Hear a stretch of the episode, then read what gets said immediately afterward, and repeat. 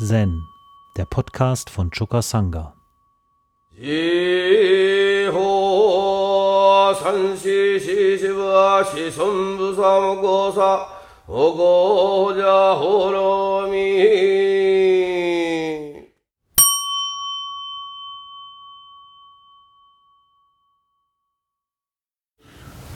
ihr erinnert euch wahrscheinlich nicht, aber von euch erinnern euch doch. Also Lynchi, der sagt, manchmal nehme ich den Menschen weg und nicht die Umgebung. Manchmal nehme ich das Umfeld weg oder die Umgebung weg und nicht den Menschen. Manchmal nehme ich beides, den Menschen und die Umgebung weg. Manchmal nehme ich weder den Menschen noch die Umgebung. Diese vier Standpunkte des äh, Lynchi sind vier Arten, die Schüler zu konfrontieren oder die Menschen zu konfrontieren, die zu Lynchi kommen. Lynchi sagt von sich selbst, dass er sie alle von Anfang an durchschaut. Aber er geht sie unterschiedlich an. Nämlich diejenigen, die sozusagen noch voll im Ich verhaftet sind, die konfrontiert er und denen nimmt er den Menschen weg, aber nicht das Umfeld oder die Umgebung. Das heißt, er verweist sie auf das So-Sein, auf das So-Sein der nicht ichhaften Welt. Äh, Lorena, die hat ja immer von äh, Abmontieren und Rammen gesprochen und das ist hier Lynchis Form von Rammen und Abmontieren. Denen, die so in ihrem Narzissmus befangen sind, die huldigen ihrer unglaublichen Größe und so weiter, ihrer Großartigkeit, den lässt er da gleich mal die Luft ab und verweist sie auf die Umgebung, auf das Umfeld, was sie umgibt. Verweist sie darauf, davon bist du nicht getrennt. Und übrigens, du existiert gar nicht. Ja? Das ist schon mal shocking. Ja? Da, da schlägst du, da baust du die goldene Türme in New York oder sonst wohin. Und dann wird dir gesagt, du existierst nicht. Das ist ein Schock. Ja? Sieht man ja, die Leute setzen sich zur Wehr gegen solche Auffassungen. Also Rinsei schockiert, konfrontiert, die Menschen damit und montiert ihnen diese Haltung ab. Das ist eine Intention von ihm. Manchmal nehme ich das Umfeld weg und nicht den Menschen. Also diejenigen, die in ständigem Bezug des Dienens an ihrer Umwelt befangen sind in gewisser Weise, die sozusagen den Satz von Jesus, liebe deinen Nächsten wie dich selbst, so verstanden haben, dass sie das wie dich selbst erstmal weggelassen haben. Äh, ja, die, die äh, so in so einem Guttuer-Modus befangen sind, die werden von ihm zurückverwiesen auf die Instanz wie dich selbst. Ja, das ist auch wichtig. Du kannst nicht dienen, wenn du nicht dich selbst auch mit einbeziehst. Ja? Äh, Dogen, der hat sich darüber auch ausgelassen und hat gesagt, den Buddha-Weg gehen heißt sich selbst erkennen. Ohne sich selbst vollständig erkannt zu haben, kannst du kein wesentlicher Diener deiner Umgebung sein. Es gehört dazu, das ist eine zentrale Aufgabe, dass wir uns selbst erkennen. Wenn wir uns selbst erkannt haben, dann kommt Stufe 1 Rinsei, dann können wir uns selbst vergessen. Und wenn wir uns selbst vergessen können, dann können wir mit allen Wesen in Harmonie sein.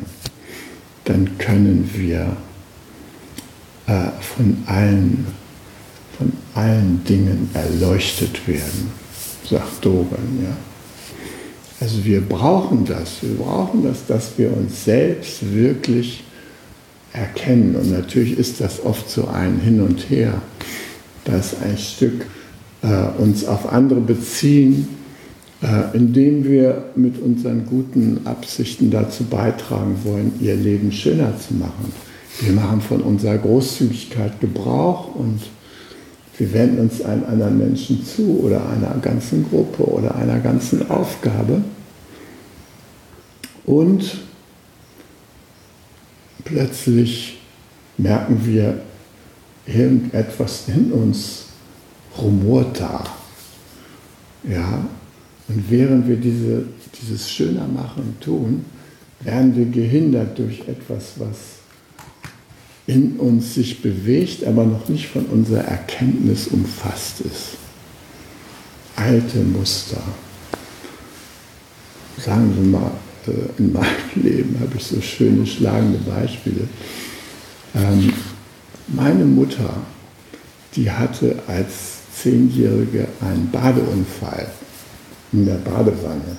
Sie ist nämlich auf den Badewannenrand geknallt und hatte eine Platzwunde, die ging über ihre Stirn. So gerade über die Stirn. Und ziemlich klaffend. Und die wurde damals nicht vernünftig versorgt. Heute würde man da so ein super Pflaster drauf machen oder vielleicht noch zwei Stiche. Aber bei ihr wurde gar nichts gemacht, irgendwie ein Pflaster drauf. Das ist alles verheilt aber zeitlebens hatte meine Mutter diesen starken Strich da auf der Stirn. Und ich als kleiner Säugling, der auf die Welt gekommen ist, habe da meine Mutter angeschaut, ja, und ja, dieses Gesicht, was ich da gesehen habe, mit diesem Strich da auf der Stirn, das war für mich natürlich Paradise, ja. Naja, wie alle Kinder in dem Gesicht ihrer Mutter das Paradies sehen. So habe ich das natürlich auch bei meiner Mutter gesehen. Und das hat natürlich auch mein Bild, äh, wie wirkliche liebevolle Zugewandtheit aussieht, geprägt. Im weiteren Verlauf meines Lebens ist es mir passiert, einer Frau zu begegnen, die genauso einen Strich auf der Stirn hatte. Die war für mich total attraktiv. dass der Inbegriff der liebevollen Zugewandtheit, dass dieser Strich auf der Stirn entstanden ist durch ein äh, dem Leben eher skeptisch und zweifelnd gegenüberzutreten, ja, das habe ich dabei außer Acht gelassen. Der Strich war da. Eine Falte durch ewiges Krausen der Stirn war bei dieser Person entstanden und verhieß mir den Himmel auf Erden. Also habe ich mich mit dieser Frau zusammengebracht. Ich war begeistert von dieser Stirn ohne es zu wissen.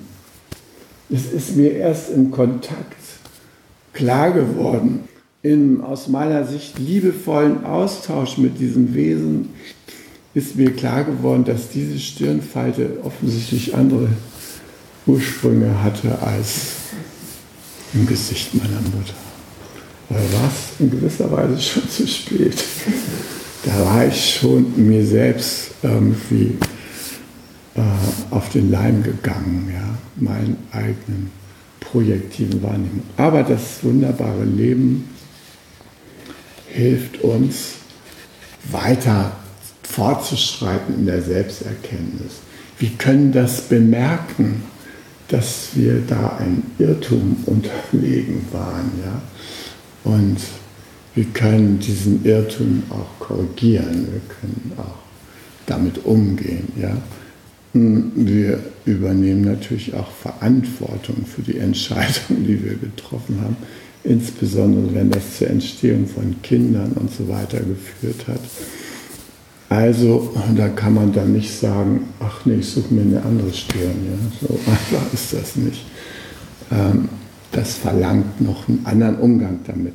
Auf jeden Fall äh, diese vier Standorte von Rinsaya, äh, die sein Rammen und Abmontieren begleiten, die gehen, unterstützen uns darin in der Selbsterkenntnis, in der Erkenntnis der Umgebung, also unserer Mitwelt, das Verhältnis von beiden zu erkennen. Und dann auch kommen wir auf den Punkt, manchmal nehme ich beides, den Menschen und das Umfeld weg. Den Menschen und das Umfeld weg. Also es geht weder um mich noch um dich, noch um meine Umgebung. All das, was so schön aussieht, ist von Vergänglichkeit geprägt und letzten Endes Emanation von Leerheit. Und das ist keine Theorie oder das kann man nicht theoretisch begreifen. Das kann man überall in den Zen-Büchern nachlesen. An jeder Ecke wird einem das angeboten. Aber wenn es im Sinne von Abmontieren und Rammen benutzt wird, dann ist es nicht anders zu verwirklichen als durch die Praxis. Wenn wir es nicht selber erfahren, dass sowohl wir selbst als auch die Dinge, die uns umgeben, letztendlich nicht selbst sind, nichts Substanzhaftes haben. Ein Spiel der Wellen des großen Ozeans. Wenn wir das nicht selbst erfahren, haben, dann ist das alles nur Theorie. Und dieser Zhang, der erzählt ja in diesem Zusammenhang, dass ihn das mit Freude erfüllt hat, diesen Aspekt der Standorte von Rinzai zu begreifen und zu verwirklichen, für sich selber zu verwirklichen. Das hat ihn mit Freude erfüllt, bekundet er, ja. No? Eines Tages fragte Zhang Dahui, die Meister vor uns haben alle Verwirklichung erlangt. Warum dann bieten sie verschiedenartige Interpretationen von Linchis vier Standpunkten und streiten lautheiß darüber? Ja? Und Dahui sagte, deine Sichtweise erlaubt dir nur den Bereich des Buddha zu betreten. Du bist nur identifiziert mit der Buddha-Lehre, dem wunderbaren absoluten Samadhi. Das gefällt dir, darin hältst du dich auf und darüber freust du dich. Und das war so, das sagte er hier. Ja. Zhang sagte, als ich verstand, was der fragenstellende Mönch den Linchi da gefragt hat, über den Menschen und das Umfeld wegnehmen oder die Umgebung wegnehmen, wie ich das verstand, da fühlte ich eine überraschende Freude.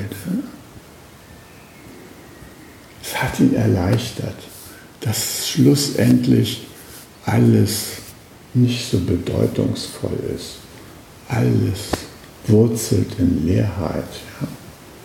Da können wir uns schon mal beruhigen. Ja. Wie schlimm auch immer es im Leben zugeht, es ist nur Emanation der großen Leerheit, des großen Ozeans. Da schlagen Wellen an die Klippen und Wellen vergehen und Wellen rollen lange und Wellen rollen kurz und welche sind sofort im Schaum zerspritzt und so weiter. Und manche kann man noch eine Weile sehen und manche sind hoch und manche sind tief, aber letzten Endes sind alle nass. Und das ist das Wesentliche.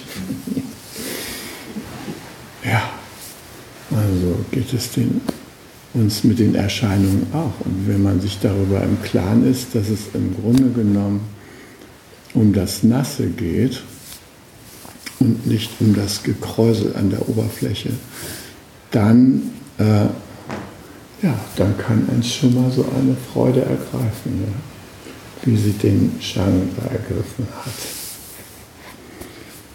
Ja, und dazu sagt jetzt der Dahui, deine Sichtweise erlaubt dir nur den Bereich des Buddha zu betreten.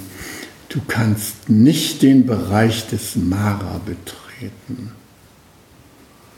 Du musst die vier Standpunkte hinter dir lassen.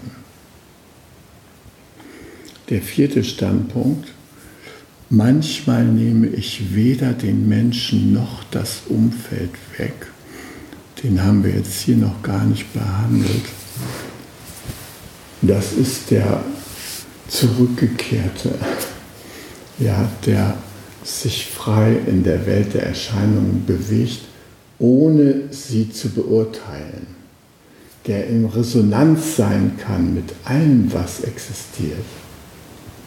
das ist natürlich nochmal ein anderer Bereich als vom absoluten Samadhi, von der Bergspitze auf die Auf und Abs der Welt zu schauen und sich sicher zu fühlen weil man ja da oben den Blick des Buddha eingenommen hat und in aller Gechilltheit diesem Treiben der armen Irren da unten auf dem Marktplatz beiwohnen kann, ohne davon betroffen zu sein. Ja? Also eine gewisse Freude lässt es in einem aufkommen. Ja? Aber du kannst nicht den Bereich des Mara betreten.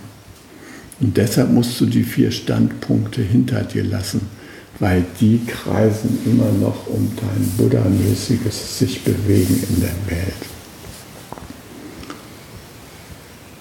Ja, und deshalb sagt da Hui, als Zhang dann sagt, ja, als ich da diesen dritten Stand da äh, verstanden habe, da fühlte ich eine überraschende Freude, sagt da Hui, mir, der hat sich natürlich auch mit den vier Standorten beschäftigt, mir ging es nicht so. Wie siehst du es? fragte Zhang. Und jetzt antwortet Dahui, die Mauern von Shu sind niedergerissen. Wu Yuanji ist getötet. Das können wir natürlich überhaupt gar nicht verstehen. Das sind hier zwei Meister der Tangzeit, die sich miteinander unterhalten. Die Tangzeit war gegen Ende, also als Rinzai lebte und diese Meister lebten, da war das eine Zeit der großen sozialen Umbrüche. Das Tangreich, das große, wunderbare Tangreich war erschüttert von sozialen äh, Brüchen und so weiter. Und ähm, als Rinsa den dritten, den dritten Standort beschreibt, da, also er wird ja gefragt, was heißt denn das, Umwelt und Menschen wegzunehmen. Da spricht er von der, äh, sagt er dazu, nichts Neues von Ping und Feng, abgesondert von überall. Ping und Fen war eine Region von China, die äh, durch schon ihre geografische Struktur eine enorme ähm, Selbstständigkeit hatte und die durch ihre militärischen Führer da relative Unabhängigkeit hatte von der Zentralregierung. Die konnten also so ziemlich machen, was sie wollten und manchmal haben sie sich auch selber zu Königen erklärt. Da gab es keine Kommandostrukturen, nichts war an Kommunikation möglich. Die waren einfach da, am Rande des großen Tangreichs, ja, und führten da so ein, so ein Eigenleben. So eine Art Versuch, Republik Wendland so aufzumachen. Ja. Also hier, wir machen hier unseren eigenen Kram, ihr macht mal euers, ja, wir machen hier uns. Oder äh, da um Barcelona herum gibt es ja auch immer wieder Bestrebungen zu sagen, nee, also Leute, wir machen hier unser eigenes Gebiet auf. Naja, Brexit will ich gar nicht erwähnen. okay. Also Ping und Feng waren jedenfalls so dermaßen abgeschottet, dass man weder die Umgebung noch die Menschen noch irgendetwas davon wahrnehmen konnte, außer dass man wusste, da hinter diesen Bergen, da, da ist Ping und Feng und die machen da ihr eigenes Ding. Das hatte Rinzai zur Erläuterung da als Bild mit eingeführt. Ja? Gut, und jetzt sagt der Dahui, also mir ging es nicht so. Wie siehst du es? Die Mauern von Shu sind niedergerissen. Wu Yuanji ist getötet. Das bezieht sich auf eine andere äh, autonome Stadt, nämlich die Stadt Shu, die als unbezwingbar galt. Die galt als uneinnehmbar. Eine Festung Wolfschanze oder was weiß ich, da konntest du nicht rein. Ja? Da war nichts zu machen. Äh, so war, war das, wurde diese Stadt angesehen, also hoch befestigt. Und diese hoch befestigte Stadt des Tangreichs war eine Herausforderung für den berüchtigten Rebell Wu Yuanji. Er lebte von 738 bis 817. Und dieser berüchtigte Rebell, dem gelang es, diese Stadt zu erobern und sich, äh, sie sich untertan zu machen. Und er verließ sich auf deren Mauern. Und dieses sich auf Mauern verlassen, das kennen wir ja nun auch von uns. Ja? Da gibt es die Mauern um Europa, geschützt von Frontex.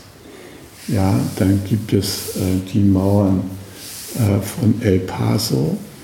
Äh, die sollen die USA schützen vor den aus Süden ankommenden Migranten.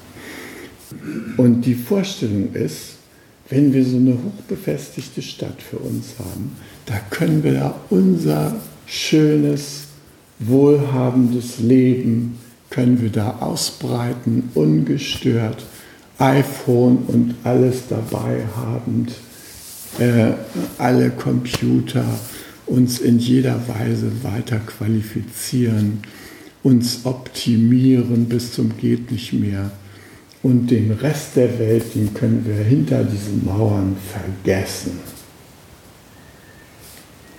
Und äh, also gestern war in den Nachrichten beispielsweise, ihr habt das ja nicht mitgekriegt zum Glück, aber ähm, da war zum Beispiel ein Bericht, dass die Sea-Watch 3, so ein ziviles Rettungsschiff, was da im Mittelmeer Flüchtlinge auffischt, ja, die ist voll besetzt, 14 Tage lang vor der Insel Lampedusa auf und ab gefahren und hat versucht, irgendwie äh, so Sprüche so hinter die Mauer zu kriegen. Ja? Ey, gibt es da irgendjemand in Europa, der bereit ist, hier diese 80 Leute da aufzunehmen? Totenstille nichts kam irgendwie, ja, kommt mal her, das kriegen wir schon hin oder sowas. Nö, niemand hat geantwortet. Und jetzt haben sie sich gestern Abend entschlossen, sie laufen einfach doch den Hafen, den italienischen Hafen an. Und das ist eine gefährliche Sache, weil nämlich solche Leute, die Hilfe leisten im Mittelmeer, die sind Kriminelle in den Augen von Salvini, dem italienischen Innenminister. Und der hat auch gleich verkünden lassen, niemand geht in Italien von Bord. Niemand. Mauer. Die Mauer um unseren Wohlstand. Wir wollen diese Leute nicht haben. Wir wollen nicht zwangsweise mit denen teilen müssen. Nein, das wollen wir nicht. Und deshalb sollen die dranbleiben. Und eine weitere Meldung gestern Abend über El Paso. Unerträgliche Zustände an der mexikanisch-amerikanischen äh, Grenze. Ja? die Menschen werden eingefärcht, die dürfen eigentlich nur 72 Stunden da auf US-Territorium bleiben, müssen eigentlich dann zurück mit, Visa äh, mit äh, Asylanträgen ausgestattet und so weiter wieder zurückgeschickt werden. Aber sie werden in, unter unmöglichsten Umständen werden sie da in nicht einsehbaren Lagern, in denen es nichts gibt, keine Windeln, kein gar nichts. Sie sitzen da mit Kindern in ihrer eigenen Scheiße und wissen nicht, was sie machen sollen. Und das ist gewollt. Das soll sich rumsprechen. Kommt mal jetzt zu uns, dann werdet ihr sehen, wie schön Amerika ist. Da, wir haben da so ein paar Mauern für euch. Da könnt ihr euch mal über die Schönheit informieren, die hier herrscht. Und da war da ein erschütterndes Bild, nämlich ein Vater, der mit seiner Tochter versuchte, aus Guatemala in die USA zu flüchten, war an diesen Grenzen ertrunken, Grenzfluss. Und das, das Bild wurde gezeigt, die lagen da in dem Grenzfluss und das ging gestern um die Welt. Und im Riesenformat wurde es im amerikanischen Kongress von Schumer, dem Führer der Demokraten, präsentiert und Trump um die Ohren gehauen. Hier, du sagst hier, das sind alles nur Kriminelle und Drogendealer. Guck sie dir an, das sind, das sind verzweifelte Menschen wie du und ich. Und dann hat der Kongress gestern Abend ein Hilfsprogramm für äh, Geflüchtete beschlossen. 4,5 Milliarden Dollar. Unter einer Bedingung, die Dollars werden nicht für Befestigungsanlagen benutzt, sondern für echte Hilfeleistung. Das wurde noch in derselben Nacht vom Senat, wo die Republikaner die Mehrheit haben, zurückgewiesen. Und Trump sagt, wenn ihr Demokraten endlich mal zustimmt, dass hier eine vernünftige Mauer gebaut wird, dann haben wir die Probleme nicht. Dann kommen die Leute nämlich gar nicht erst. Dann sitzen wir schön hinter unserer Mauer und die bleiben davor, wo sie hingehören. Wo sie allerdings von uns auch angestiftet werden, in die USA zu flüchten, weil wir nämlich zum Beispiel in El Salvador paktieren mit irgendeinem so furchtbaren Diktator, der die Menschen den Rand des Wahnsinns treibt und ihnen jegliche Lebensgrundlage nimmt. Ja? Okay, das ist der Strom, den wir auslösen. Übrigens auch wir Europäer mit unserem Deutschland beispielsweise 1 Million Barrel Erdölverbrauch brauchen wir hier. Ne? Das muss irgendwo herkommen, wir haben es nicht. Da gibt es Länder, die sitzen auf Erdöl und deshalb müssen die gefügig gemacht werden. Naja, und dass dann mal ein paar Flüchtlinge auf diese Weise dann losgetreten werden, das ist dann nun mal so. Ne? Shit happens. So, also Trumps Lösung, die Mauer, gestern nochmal vor der ganzen Weltöffentlichkeit verkündet. Und da sagt jetzt der gute Dahui, und deshalb finde ich das Koran auch so schön für uns, die Mauer von dieser uneinnehmbaren Stadt Zaishu, die Mauern sind niedergerissen. Wu Juanji, der Triumphator, der äh, Egomane, ist getötet. Und wie ist es dazu gekommen? dass diese Mauer eingerissen wurde. Ein riesiger Schneesturm ging über diese Stadt nieder. Und so viele Schneewehen haben den Schnee aufgetürmt, dass er über die Mauer hinweg fegte. Und das hat es dem äh, Heerführer der chinesischen der kaiserlichen Armee ermöglicht, die Mauer zu erklimmen und die Stadt wieder zurückzuerobern. Ja. Die Mauern von Zeichtschuh sind niedergerissen. Und so wird es natürlich auch uns gehen. Die Mauern werden niedergerissen werden eines Tages, ja. Glücklicherweise. Und wie stehen wir als diejenigen, die die Welt beglücken wollen mit der Buddha-Lehre, da jetzt in diesem ganzen Prozess? Ja, wir sind mittendrin. Und die Mauern werden auch nur dadurch niedergehen, dass wir verstehen, was diese Menschen, die Mauern bauen wollen, zum Schutze ihrer kleinen Sphäre, was die bewegt, warum die das tun, was von diesen Tendenzen letztlich in ihrer Buddha-Natur wurzelt und wie sie vielleicht andere Wege einschlagen können, um ihre Ziele zu erreichen. Das wird ein Thema sein, dem wir auf dem Marktplatz in dieser Welt überall begegnen werden, dem wir uns stellen werden. Und ohne das wird die Vision von einer Welt, die weisheits- und mitgefühlsgeprägt wird, wohl nicht Wahrheit werden.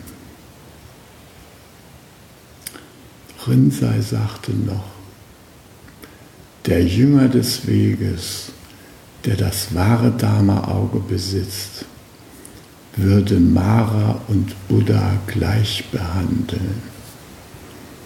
Aber wenn du das Heilige liebst und das Weltliche hast, wirst du im Geburt und Tod mehr dahin treiben und versinken.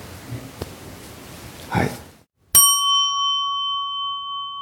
Zen, der Podcast, ist eine Produktion von Chokasanga e.V. in Kooperation mit dem Podcaststudio Paderborn.